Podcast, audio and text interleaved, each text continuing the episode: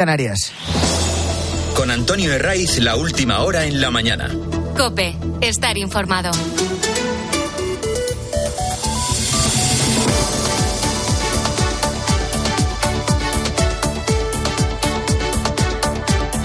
Muy buenos días, eh, desde las 6. Venimos acompañándote en la mañana del fin de semana de Cope en este 15 de octubre.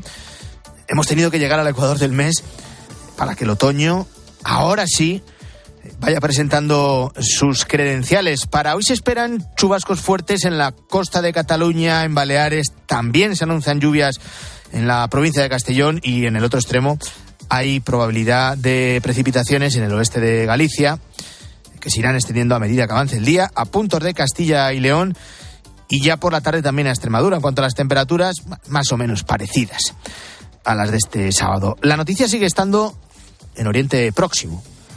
El ultimátum de 24 horas dado por Israel a los ciudadanos del norte de Gaza ha concluido y lo ha hecho con el resultado previsible. En tan poco tiempo es imposible desplazar a más de un millón de personas en una franja de terreno tan escasa como poblada y por tanto no ha sido posible que ese millón cien mil personas se hayan ido desplazando desde el norte hasta el sur, sin opciones de cruzar fronteras de ningún tipo, ni siquiera ese paso de Rafat por Egipto, donde, como ya se había anunciado, no se va a abrir de momento ningún tipo de corredor humanitario. Con estas condiciones, bueno, sí, claro, eh, miles de personas han conseguido moverse hacia el sur. Es imposible ahora mismo calcular la cifra. Tampoco de los que se han quedado por distintas circunstancias. Bien porque se resisten a abandonar su casa, su territorio donde tienen su vida, bien porque no han encontrado un medio de transporte para hacerlo, o bien porque están enfermos y ese traslado supondría directamente su muerte. ¿Ahora qué? Pues a Israel le toca evaluar la situación y redefinir su respuesta, fundamentalmente la terrestre, también la aérea y la naval, pero especialmente la que van a desarrollar por tierra. Aquí ya no caben fallos. Después de los errores en la inteligencia y en la seguridad del país, que permitieron entrar a Hamas como si las puertas estuvieran abiertas de par en par, ahora el ministro Netanyahu no tiene, el primer ministro Netanyahu no tiene ningún margen, ni siquiera para un desliz. Por eso, en las últimas horas, ha vendido la imagen de que él está al frente del operativo y por la tarde de este sábado acudía a las afueras de la franja de Gaza para arengar a los soldados de infantería. Les preguntaba si están listos eh, para esa siguiente fase que ya está llegando y la respuesta te la puedes imaginar. Esto es lo que les decía Netanyahu a los militares israelíes en un vídeo que ha difundido el mismo, con los soldados asintiendo la cabeza y en un gesto que va dirigido al exterior, sí, a los terroristas de Hamas, por supuesto, pero que también lo ha hecho en clave interna. Sabe que su imagen y su credibilidad ahora mismo son nulas. Y si Netanyahu se mantiene en el poder, es porque lo prioritario para los israelíes es combatir la amenaza sin precedentes que les ha lanzado Hamas y cuyo objetivo, el objetivo de esa amenaza es muy claro, aniquilar la única democracia que hay en la zona y al propio pueblo judío. Esto se llama exterminio. Y como los israelíes tienen claro cuál es el objetivo de Hamas, ahora mismo las críticas a la política de su primer ministro no son generalizadas, ni mucho menos. Cuando pase todo ya verán, le van a pedir cuentas y el propio Benjamín Netanyahu sabe que está completamente abrasado. Además de los detalles de la operación, la gran preocupación mundial es la crisis humanitaria que, va, que se va a abrir. Y aquí hay que recordar lo obvio. Podríamos ser todos los cínicos que quisiéramos y decir que se van a evitar la muerte de civiles, pero en toda guerra mueren civiles. Y en esta también va a ser así. Aunque el objetivo sea destruir todas las bases de Hamas, donde se forman a terroristas, donde se lanzan los cohetes, también los misiles al territorio israelí. En esa parte de la franja, ahora mismo, siguen muchos civiles palestinos que, como te decía, no han podido o no han querido desplazarse. Hay también rehenes que llevan una semana en manos de los terroristas. No son de jamás los que han quedado, no todos son los de jamás. Y no quieren saber mucho nada de ellos, pero que van a ser empleados como escudos humanos. ¿Esto qué supone? Bueno, si se trata de evitar el mayor número de víctimas posibles, el ejército israelí tiene que arriesgar a sus propios hombres en su excursión por tierra, en su incursión por tierra, y no parece que estén dispuestos porque eso supondría una contestación mayor para el plan de Netanyahu. Esto puede llevar al ejército israelí a entrar de forma inminente, no parece, y esto es lo que explicaba Cope el almirante retirado Juan Rodríguez Garat. Eh, Israel se tomará cierto tiempo antes de lanzar la ofensiva terrestre. Tiene que estar completamente seguro de cómo están las cosas, tiene que volver a explorar la zona, tienen no solo desde el aire, sino también eh, desde la superficie, antes de tener garantías de que sabe lo que se va a encontrar. Pues iremos viendo la evolución de esta guerra que apenas solo ha hecho empezar y cuyas consecuencias, tanto humanas como económicas, van a ser incalculables. Lo que sí sabemos es que eh, el pánico, la ola de terror y de miedo comienza a propagarse. Hemos visto manifestaciones pro-palestinas en las principales capitales europeas, con gritos llamando a la yihad.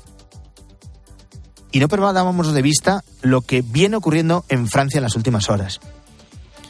Todo empezó el viernes con el asesinato de un profesor en un instituto al norte de Francia. El atacante, un antiguo alumno de origen checheno, que en el momento del apuñalamiento gritó, Alá es grande. Ahora mismo en Francia, con más de 7.000 agentes de policía desplegados por todo el país, se mantiene el nivel máximo de alerta antiterrorista porque hay temor a un atentado. Y eso expande el pánico. Aunque sea a través de falsos avisos. Primero fue una amenaza ante la posible presencia de una bomba la que obligó a desalojar el Louvre en París. Sonaban las sirenas pidiendo ese desalojo ante un museo que estaba completamente repleto de turistas. Luego, otro aviso de bomba, afortunadamente también falso, obligó a desalojar el Palacio de Versalles. Y al poco tiempo, una estación de tren en Lyon, lo mismo. Por eso digo que ahora mismo en Francia hay una sensación bastante extendida de pánico.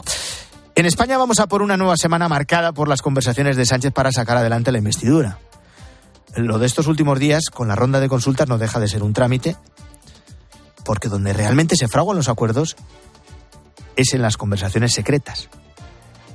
Y de esto el PSOE no revela absolutamente nada. Lo único bueno de los separatistas, mira, es que no ocultan su larga lista de peticiones. Ahí está la amnistía, ahí está poner las bases para la convocatoria de ese referéndum ilegal, y también todo ese largo listado de cuestiones económicas. Y viendo los antecedentes, también sabemos que Sánchez está dispuesto a darles lo que pidan con tal de seguir en el poder. La clave ahora mismo, bueno, sigue estando en Waterloo y ya veremos si acude hasta esta ciudad belga algún dirigente socialista para tratar de convencer al delincuente fugado. Igual lo han hecho y no nos hemos enterado, que también puede ser. Lo único que sabemos es que falló Landa Díaz en una visita que no sentó, por cierto, nada bien ni en Ferrat ni en la parte socialista de Moncloa. Lo que no han podido ocultar es la foto con Bildu. Y, después de ese encuentro con los herederos del brazo político de ETA, Pedro Sánchez se fue a Extremadura. Con el modus operandi de siempre. Para viajar en Falcon, eh, se inventa algún acto oficial, se lo coloca en la agenda y así justifica su desplazamiento en el avión que pagamos entre todos, aunque el auténtico motivo sea participar en un mitin de partido. La, excusa, de, la excusa de, de este sábado es de lo más trivial. Una visita al Teatro María Luisa de Mérida. Importantísimo, ¿verdad? El caso es que a lo que iba Sánchez era dar un mitin y perdió una gran oportunidad ante los extremeños para explicarles la amnistía con la que pretenden limpiar el historial delictivo de los condenados por el intento de golpe separatista en Cataluña y perdió una gran oportunidad para contarles a los extremeños que se ha abrazado a Bildu y que va a tener que realizar concesiones económicas que van a andar aún más las diferencias entre los españoles. Aquí los, eh, los extremeños no salen bien parados. Hay que ver cuando, cuando hablaba eh, eh, Sánchez, los que estaban detrás, los palmeros habituales no tenían muy claro si aplaudir o qué. Lo importante es seguir en el poder. con un gobierno progresista.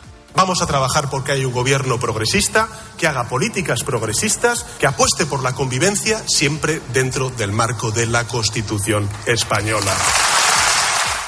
Progresistas Junts, progresistas los del PNV, progresistas Bildu, ¿esto cómo te lo comes? Unos condenados por delitos de sangre en sus listas electorales. Otros la derecha más tradicional del País Vasco. Y los primeros, los de Junts, con un delincuente fugado y también con condenados por intentar dar un golpe separatista. Esto es el nuevo progresismo. Hay más noticias en este domingo, te las cuento ya con Israel Remuñán. Más presión 400 inmigrantes son los que han llegado a Canarias en las últimas horas. Lo han hecho en ocho embarcaciones. En una de las pateras viajaban 142 personas. Ya son más de 14.000 en lo que va de año en el archipiélago canario. Pero no es la única zona de llegada. También han entrado pateras por Almería, Murcia y Baleares. En estas islas también son más de 1.600 en 2023. Urnas abiertas. En Polonia, domingo de elecciones con 30 millones de polacos llamados a votar unos comicios que se plantean como un plebiscito europeísta. El principal favorito es el actual primer ministro Morawiecki, que marca distancia con Bruselas y su principal rival es el europeísta Donald Tusk. También votarán en referéndum si aceptan el plan migratorio propuesto por la Unión Europea. Detenido. La Guardia Civil ha arrestado en Mijas a un hombre tras localizar el cuerpo sin vida de su mujer de 33 años. La víctima falleció tras caer de un quinto piso en esta localidad malagueña. Estaba inscrita en el sistema policial Biogen, destinado a proteger a mujeres víctimas de la violencia de género. De hecho, fue atendida en urgencias la noche anterior por una supuesta agresión, pero no quiso denunciar. Y se busca. La policía mantiene todas las hipótesis abiertas ante la desaparición de Álvaro Prieto, jugador de fútbol del equipo juvenil del Córdoba.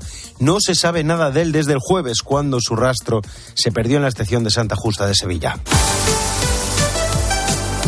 Y hoy juega la selección española, lo hace frente a Noruega. Corrochano, buenos días. Hola, ¿qué tal? ¿Cómo estáis? Buenos días. Noruega-España, esa es la cita del día a las nueve menos cuarto en Noruega. España contra la Noruega de Haaland. Si ganamos, estamos clasificados para la Eurocopa de Alemania. En segunda división, le ganó el español 2-0 al Valladolid, es el líder del campeonato. Y el otro partido importante fue el Sporting de Gijón 2, Zaragoza 2. Además, Cartagena 2, Racing de Santander 3 y Mirandés 1, Tenerife 1. Muy pendientes a partir de las 9 de la mañana de las motos en el Gran Premio de Indonesia en MotoGP porque Jorge Martín arranca esta carrera como líder después de ganar ayer el sprint. Es líder del Mundial, le saca ahora 7 puntos a Bañaya. En Twitter en arroba cope y en facebook.com barra cope. Escuchas a Expósito porque Las mafias controlan esta ruta migratoria. Siempre está donde ocurren las cosas. El trayecto más peligroso, el más complicado, es este último desde el que te hablo, el tapón del Darién. Sobre el terreno. Dicen los que trabajan en estas aguas que no es raro encontrarse cadáveres flotando. Terminamos el trayecto y llegamos a Candí, el lugar donde comienza la selva. Muchos niños, muchos, muchos, muchos niños. Uy, viviendo lo que pasa en primera persona. Y si no lo haces todavía, ¿A qué esperas?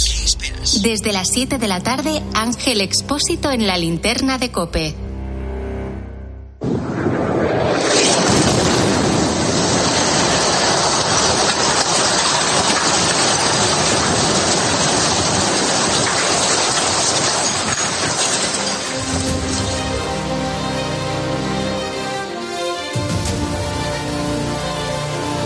Mientras Israel continúa con esa gran ofensiva, con esa respuesta tras el ataque terrorista de Hamas en la franja de Gaza, más de un millón de civiles tratan de huir de la guerra, eh, las muertes, eh, los asesinatos se cuentan ya por millares, eh, muchos de ellos de una dureza tremenda.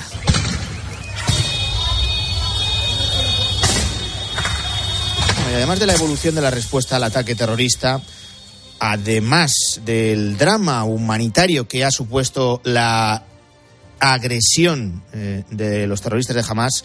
En la mañana del fin de semana de COPE te venimos contando desde las seis otra de las grandes consecuencias de la guerra que nos dirige a la economía. Aún es muy pronto eh, para evaluar cualquier impacto de este conflicto. Pero Álvaro Saez, buenos días. ¿Qué tal, Antonio? Buenos días. Son muchos los analistas, los expertos y las instituciones que alertan de grandes riesgos. Por ejemplo, el Fondo Monetario Internacional. Uh, we have seen some up and down Hemos visto algunas fluctuaciones en el precio del petróleo y alguna reacción del mercado. Lo estamos eh, siguiendo muy de cerca. Esto es lo que decía esta semana la directora gerente de esta institución, Cristalina Georgieva, quien además añadía una frase eh, que a todos nos ha preocupado y mucho. Y es que se trata de una nube en un horizonte económico.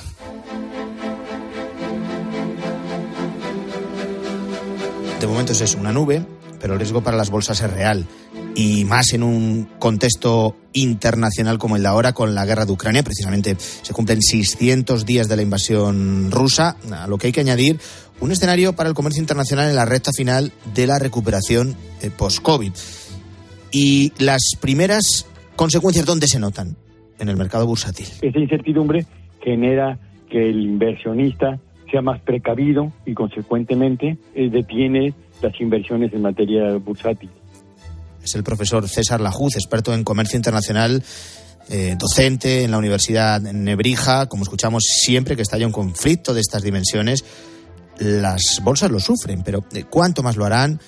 ¿Se van a llegar a estabilizar? Pues Antonio, las pruebas nos vamos a remitir. Los mercados sí que tienden a estabilizarse después de un shock tan grande como el que se vivió eh, la semana pasada y una semana después de estallar este conflicto, pues están así, estables un poco a la baja, eso sí, han bajado un poco, pero no de la manera que lo hicieron ese sábado. Eh, también hay que salvar unos grandes cambios en el conflicto porque de darse, el profesor Lajud dice que para la bolsa no será un gran problema de aquí en adelante.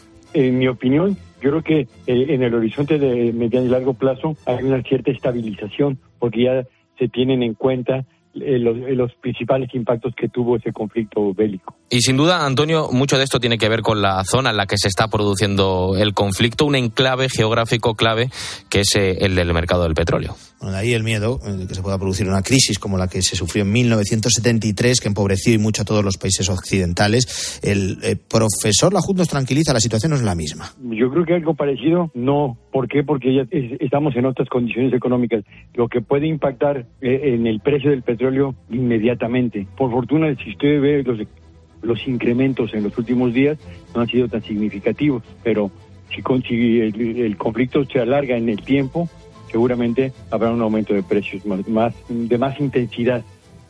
Y son precisamente todos esos países, los no productores de petróleo, los que más pendientes están del conflicto.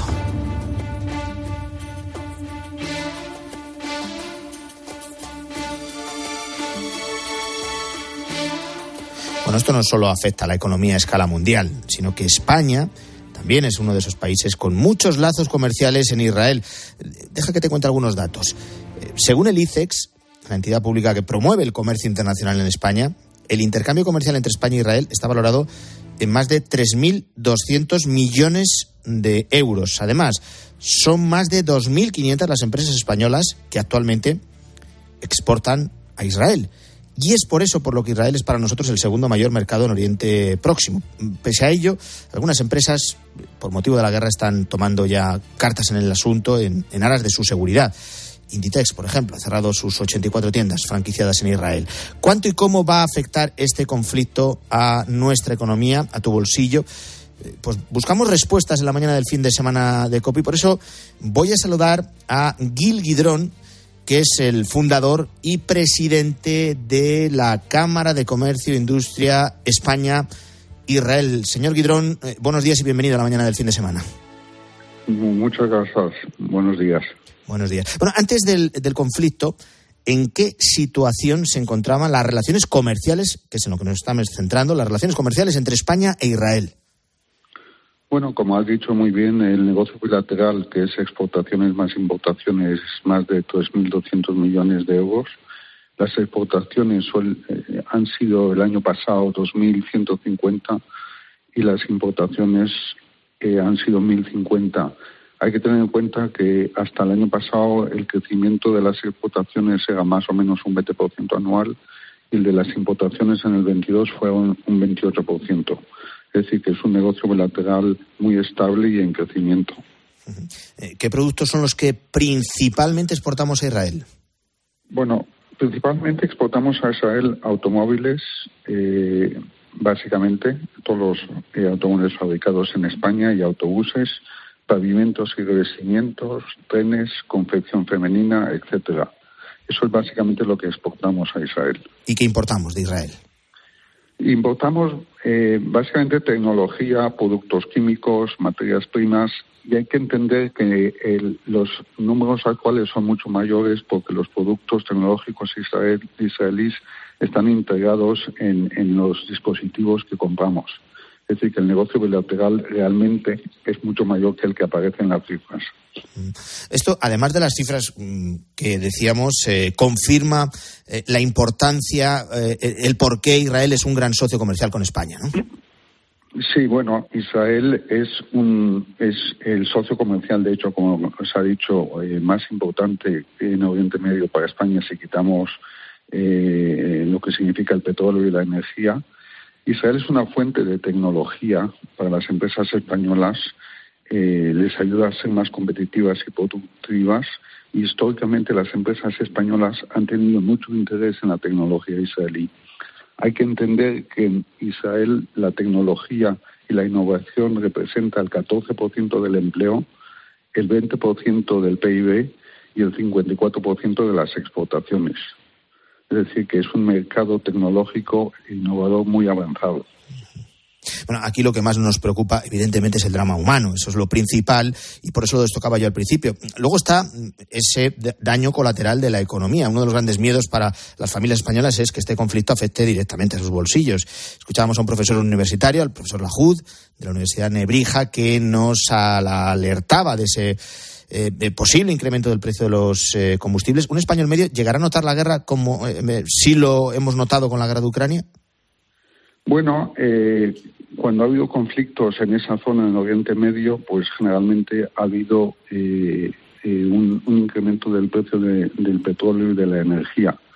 Y eso ha creado a nivel internacional inflación, sobre todo si vemos lo que ha pasado históricamente. Esta vez, pues depende un poco de, si el, conflicto escala y de su duración. En ese caso, sí, digamos, todos los países que importan petróleo van a notar una inflación eh, más aguda de la que estaba prevista, por lo cual sí se va a notar en los bolsillos. Eh, me va a permitir una última pregunta. Como decíamos, es fundador, presidente de la Cámara de Comercio, Industria España-Israel. Es uno de los impulsores de, casi todos los grandes acuerdos comerciales entre ambos países. Y, esto es así porque sus vínculos con Israel no solo son comerciales, también familiares. ¿no? Usted nació en Israel. Sí, correcto. Yo soy israelí de nacimiento y español y israelí de corazón.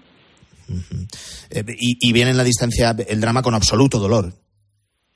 Sí, bueno, eh, a los que estamos muy cercanos a lo que está pasando en Oriente Medio y lo que ha pasado este fin de semana pasado, pues obviamente eh, tenemos familiares, amigos eh, y ha habido de todo. Ha sido muy, muy duro lo que hemos visto todos y es una pena que, el conflicto haya ido por esos derroteros.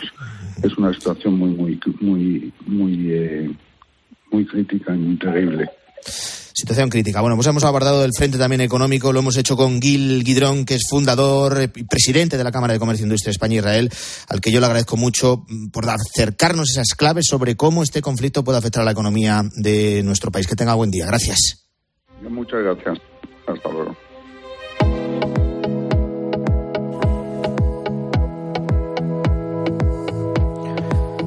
Pues este es otro frente también de la guerra en Gaza, ese frente económico, por supuesto, está muy por delante el drama humanitario. Vamos a ver cómo analizan esta cuestión hoy los periódicos. Álvaro Said, buenos días de nuevo. ¿Qué tal, Antonio? Buenos días. la situación de Israel, concretamente la franja de Gaza que acapara todas las portadas. Una semana después del ataque de Hamas, el ejército israelí afronta la segunda fase de su operación de castigo a la franja de Gaza, una ofensiva que según el mundo será por tierra, mar y aire. Se pregunta este diario cómo es posible que Israel no viera el ataque de Hamas antes. Claro, la acción de la organización terrorista evidencia un desastre en los servicios de inteligencia israelíes. Lo ocurrido recuerda a innumerables casos, dice el mundo, como las principales batallas de la Segunda Guerra Mundial o el 11S, en los que hubo muchos fallos en este campo, la inteligencia. El diario El País en su editorial menciona el gravísimo riesgo de escalada de violencia que hay. El peligro de extensión regional de la guerra en Gaza pone a prueba los principios de los países democráticos. El Estado de Israel, dice el país, eh, tiene todo el derecho a combatir a Hamas, pero es imperativo que lo haga atendiéndose escrupulosamente a los principios del derecho internacional humanitario. Ignacio Camacho, en su columna, asegura en el ABC que vamos a asistir a atrocidades que harán olvidar a muchos europeos quién comenzó el ataque y que eso no nos puede pasar y que más allá de nuestras opiniones solo tendremos razón siempre que no ignoremos la bárbara agresión previa del bando contrario. Bueno, la política, la política española que también se abre hueco entre tanta tragedia, ese drama humanitario en Gaza y que aparece en las portadas. Francina Armengol eh, para el reloj, escribe Julián Quirós, a la que le dedica su tercera eh, en el ABC, eh, a la presidenta del Congreso de los Diputados, a quien acusa de deslealtad a la institución por hacer un uso partidista de la misma. Por pura lógica constitucional, dice el director del ABC, está obligada a activar el funcionamiento más o menos normal de la institución. Todo lo que no sea eso representa un secuestro en toda regla al poder legislativo mientras la política nacional queda supeditada a la carrera de dos suicidas. Eh, Mario Vargas Llosa titula No en mi nombre su crítica a toda página en El País a esas pretensiones independentistas de los socios que Pedro Sánchez necesita para ser presidente del gobierno. Cataluña, dice el premio Nobel, es parte integrante de España desde hace siglos y así lo sienten millones de catalanes, como demuestra cada vez que hay una manifestación en esa ciudad contra la independencia, como la que hubo el domingo pasado. Y hoy en ABC le dedican un editorial, mira, cuenta de los hackeos a Internet y al coste reputacional. Sí, mientras crecen los ciberdelitos, las empresas, los ciudadanos y las administraciones deben darse cuenta de que también se juegan su propio prestigio y su responsabilidad en estos episodios de hackeo. Los datos están ahí. Según ABC, un 62% de las compañías habría aumentado sus partidas de gasto en esta materia y todo indica que esta inversión va a continuar creciendo. Hasta aquí la mañana del fin de semana de COPE. Se quedan con Iglesia Noticia. Que tengan un feliz domingo.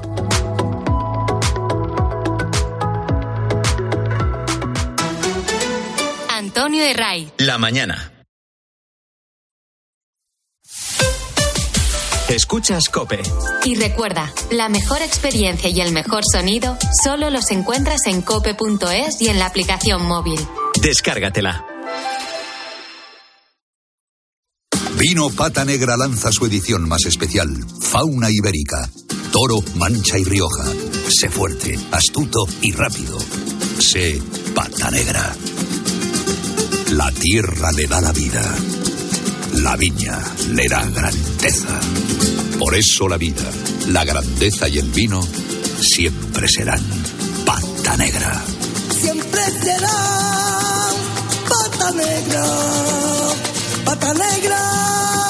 Un brindis por la gente pata negra. La que brinda con un vino excelente. Pata negra. Ahora, si te cambias a línea directa y juntas tus seguros de coche y hogar, tienes ahorro garantizado. Y además, tienes cobertura de neumáticos y también un manitas para tu hogar para que estés tranquilo en todo momento. Sí o sí. Ven directo a lineadirecta.com o llama al 917-700-700. 917-700-700. El valor de ser directo.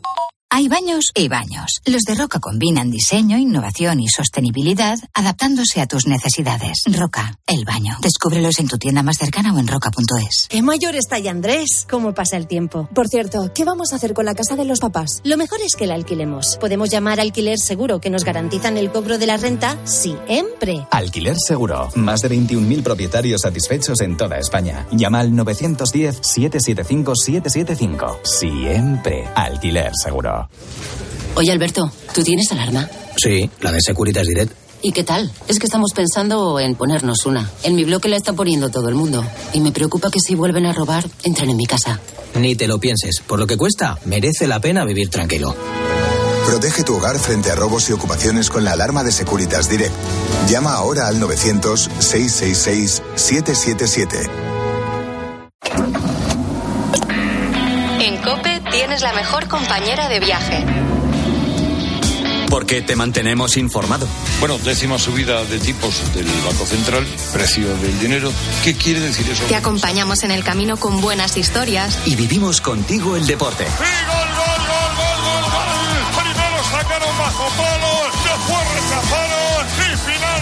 Y si tienes CarPlay o Android Auto, ya puedes instalar la app de Cope en la pantalla de tu vehículo.